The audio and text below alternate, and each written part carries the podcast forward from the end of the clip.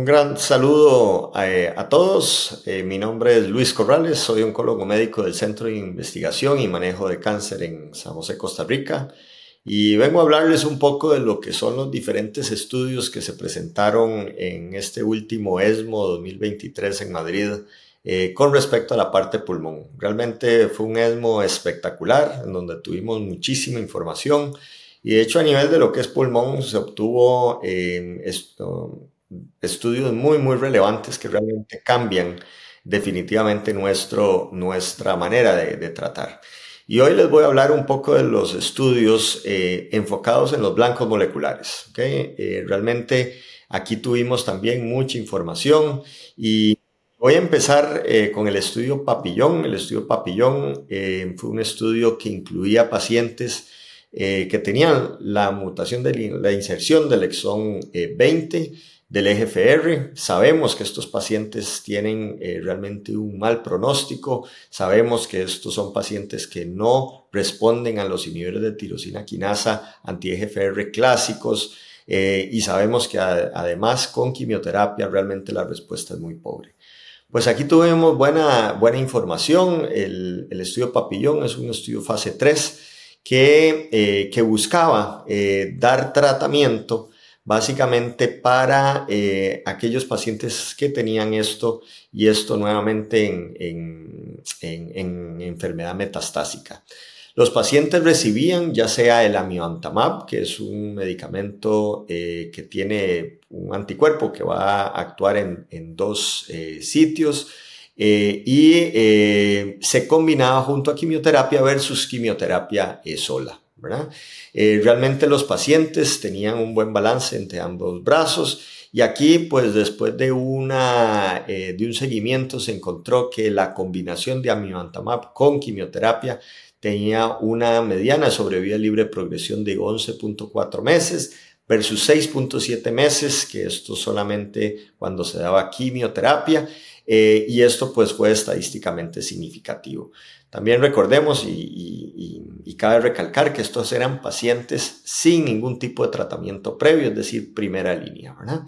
Em, una de las cosas también importantes es que este estudio pues permitía la inclusión de pacientes que tenían alguna historia de enfermedad metastásica sistema nervioso central y esto también pues se vio y se encontró pues un beneficio también en este tipo de, pacientes. Desde el punto de vista de lo que es la sobrevida global, todavía pues es muy temprano para verse si se veía una tendencia en mejoría con lo que es la combinación de amiantamab quimioterapia eh, en, versus lo que es quimioterapia sola, pero esto nuevamente son cosas que veremos a futuro, eh, digamos, en un futuro temprano. El otro estudio que quisiera pues mencionar, mencionar es el estudio Mariposa. El estudio Mariposa es un estudio que incluía pacientes que tenían eh, la mutación del EGFR, pero la mutación frecuente, alguna de las dos mutaciones frecuentes, ya sea mutación del, eh, exón 19, mutación del exón 21. Eh, y estos pacientes, ninguno habían recibido un tratamiento previo, es decir, esto es era un, un, estudio en primera línea. Y aquí básicamente lo que, lo que comparó fue la utilización también del amivantamab, este anticuerpo monoclonal que acabamos de mencionar, y se, les, eh, y se le combinaba con, eh, con la certinib, que es un inhibidor de tirosina quinasa anti-EGFR de tercera generación, versus lo que es eh, osimertinib en monoterapia. Aquí realmente pues incluyeron eh, un grupo importante de pacientes en donde realmente la sobrevida libre de progresión fue a favor de lo que es la utilización de la combinación de la certinib amivantamab, 23.7 meses versus 16.6 meses con respecto a lo que es el brazo de osimertinib. Esto fue pues estadísticamente significativo. A nivel de las tasas de respuesta fueron bastante similares, 86 versus 85, eh, pero sí la duración de la respuesta fue mayor en la combinación de los, de los dos medicamentos versus el osimertinib eh, solo. Desde el punto de vista de la sobrevida global también hay una tendencia en la mejoría eh, con respecto a lo que es el amivantamab, la certinib versus osimertinib pero, eh, pero todavía nuevamente son datos muy tempranos para nosotros pues poder tener esta diferencia o ver estas diferencias en sobrevida global. Algún punto importante de esto es que a pesar de estos resultados sí tenemos que considerar la parte de los eventos adversos, que fue realmente un punto que eh, fue muy discutido, en donde realmente eh, vimos un aumento importante de lo que son los eventos adversos cuando utilizábamos la combinación de amivantamab con la certinib en contraposición a el, osimertinib. Ciertamente, eh, el hecho de nosotros empezar un tratamiento combinado, alrededor del 10% de pacientes no pudieron continuar con el tratamiento versus un 3% de pacientes en el brazo de osimertinib. Y algo también aquí recalcar, y es parte yo creo que lo que vamos a ir viendo a medida que vamos a empezar a utilizar este tipo de combinaciones, es que realmente el, eh, se tuvo un, aumento importante de eventos tromboembólicos eh, en los pacientes y esto pues generó inclusive la anticoagulación profiláctica para los primeros dos meses cuando vayamos a utilizar el amiantamab lacertinib en forma eh, eh, conjunta. Hay un tercer estudio que es el Mariposa 2. Aquí ya más bien estamos viendo pacientes para una segunda línea de tratamiento. Eh, son pacientes que habían ya recibido osimertinib en una primera línea. Y básicamente aquí lo que se buscaba era valorar el beneficio de utilizar amivantamab quimioterapia, ¿verdad? Eh, o amivantamab lacertinib quimioterapia, ¿verdad? Esto, es, eh, esto era pues para valorar ya habiendo pacientes recibido el osimertinib.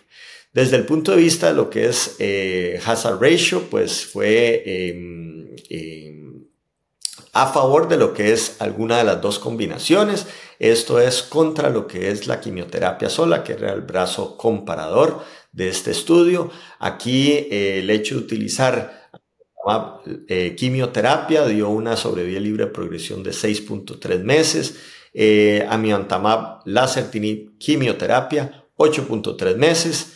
Eh, quimioterapia sola 4.2 meses. Desde el punto de vista de la tasa eh, de respuesta, 64% para eh, quimio, 63% ami lacertinib quimio y 36% para el brazo de quimioterapia. Esto fue también estadísticamente significativo. Nuevamente hablamos de sobrevida global porque ciertamente siempre es uno de los objetivos que vamos a ver en estos estudios, pero todavía hay mucha, eh, los datos son muy maduros para poder tener una, un entendimiento claro de esto. Y aquí nuevamente vamos a hablar de la parte de eventos adversos, que eh, el hecho de combinar los medicamentos pues es algo que, eh, que definitivamente eh, me aumenta la toxicidad, en donde pues las toxicidades pueden ser eh, de una manera importante y obviamente podrían llegar a afectar calidad de vida, que todavía los datos de calidad de vida no fueron presentados y esperamos que sean presentados en un tiempo, un tiempo cercano. Entonces realmente tuvimos mucha información para los pacientes EGFR, EGFR con mutaciones comunes, EGFR con inserción del exón 20 y desde ese punto de vista pues aquí cada vez tenemos más opciones y aquí tenemos que ir buscando cómo vamos nosotros a tratar ciertos pacientes, eh, qué pacientes yo tengo que eh, darles o, asociarles em, eh, uno, dos o tres medicamentos y esto es parte de lo que a futuro tenemos que ir buscando estos biomarcadores, estas características clínicas, para que entonces así poder ofrecer la mejor opción para los pacientes. Vamos a cambiar de lo que es mutación y aquí vamos a hablar del estudio libreto 431. Es un, es un estudio para pacientes en primera línea. Eh, todos los pacientes tenían la fusión de RED, que esto pues eh, al día de hoy no teníamos ningún tratamiento de primera línea dirigido, eh, aprobado.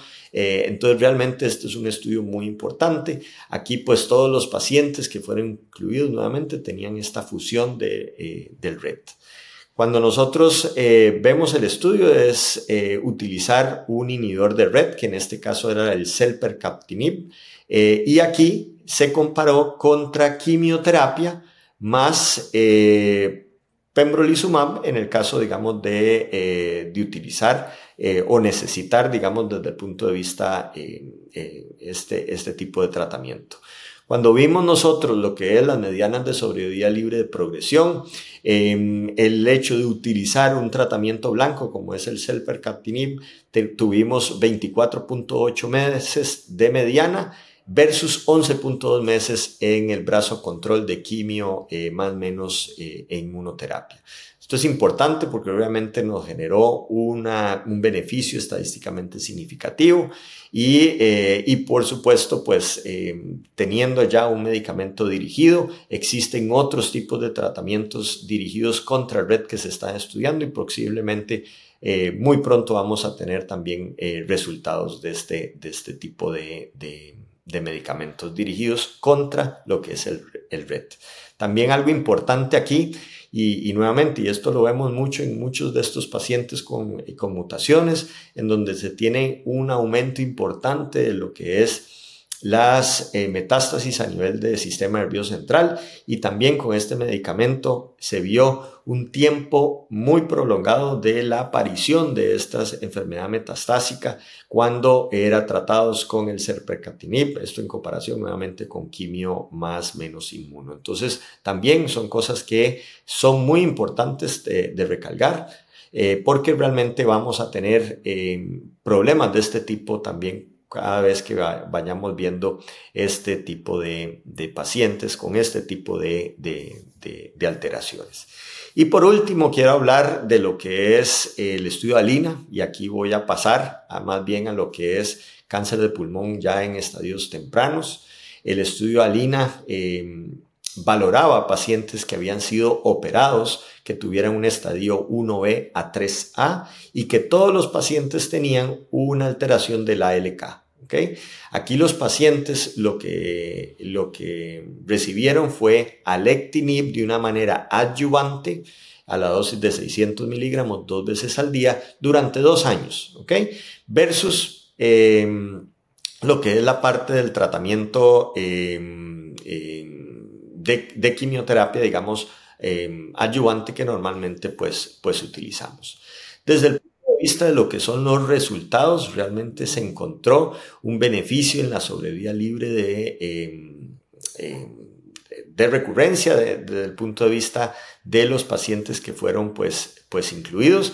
Este beneficio fue, em, eh, fue muy importante cuando nosotros empezamos pues a revisar bien qué pacientes tenían Em, mayor beneficio, ¿verdad? Em, y, esto pues eh, fue muy, muy eh, bien establecido en los diferentes estadios que vimos de la enfermedad, ya sea estadio 1B, estadio 2 y estadio 3A. Y es que realmente las curvas fueron, eh, se separaron muy, rápidamente, teniendo hazard ratio muy, muy importantes, hazard ratio de 0.21, 0.24, 0.25, de acuerdo al tipo de, eh, de, estadio que teníamos nosotros aquí eh, con, con, estos pacientes. también algo importante es que la sobrevida libre de progresión o recurrencia desde el punto de vista de estos em, de este medicamento no fue alcanzada y esto nuevamente es parte de, los beneficios que posiblemente vamos vamos a ir viendo em, eh, en un futuro. Algo también importante que se vio en este grupo de pacientes que lograron recibir el alectinib como una terapia adyuvante es el hecho de la progresión a nivel del sistema nervioso central. Entonces recordemos que estos pacientes no tuvieron, o más bien tuvieron una protección de la recurrencia de la enfermedad a sistema nervioso central. Y esto es importantísimo porque recordemos que los pacientes ALK tienden a tener muchísima enfermedad, un porcentaje importante, 60-70% van a tener enfermedad del sistema nervioso central y esto pues definitivamente ayuda a proteger el sistema nervioso central cuando nosotros tenemos eh, o utilizamos eh, un alectinib como una terapia adyuvante. Entonces, realmente aquí buscamos ver esta evolución larga, estos, esta evolución donde los pacientes no recaigan de su enfermedad y ojalá lleguemos pues a curar más pacientes a la hora de utilizar nuevamente este tipo de terapias dirigidas de una manera ayudante. A nivel de lo que es eh, la sobrevida global, pues lo haremos en un futuro, ciertamente pues dándole eh, tiempo al tiempo, ¿verdad? Para ir eh, teniendo los resultados ya propiamente pues beneficiosos a nivel de lo que es sobrevida. Entonces, realmente pues nuevamente nos brinda una opción muy importante para estos pacientes que se operan eh, y que tienen pues esta alteración de la LK. Eh, realmente mucha información y esto es solamente a nivel de la parte de, em, de alteraciones moleculares. Ciertamente vimos muchísima em, información en cáncer pulmón que eh, pues que espero que estén compartiendo y espero que estén em, leyendo bastante de los grandes cambios que se vienen en un futuro muy cercano eh, cuando empecemos a incorporar estos estudios a nivel de la práctica eh, clínica. Muchísimas gracias y un gran saludo a todos.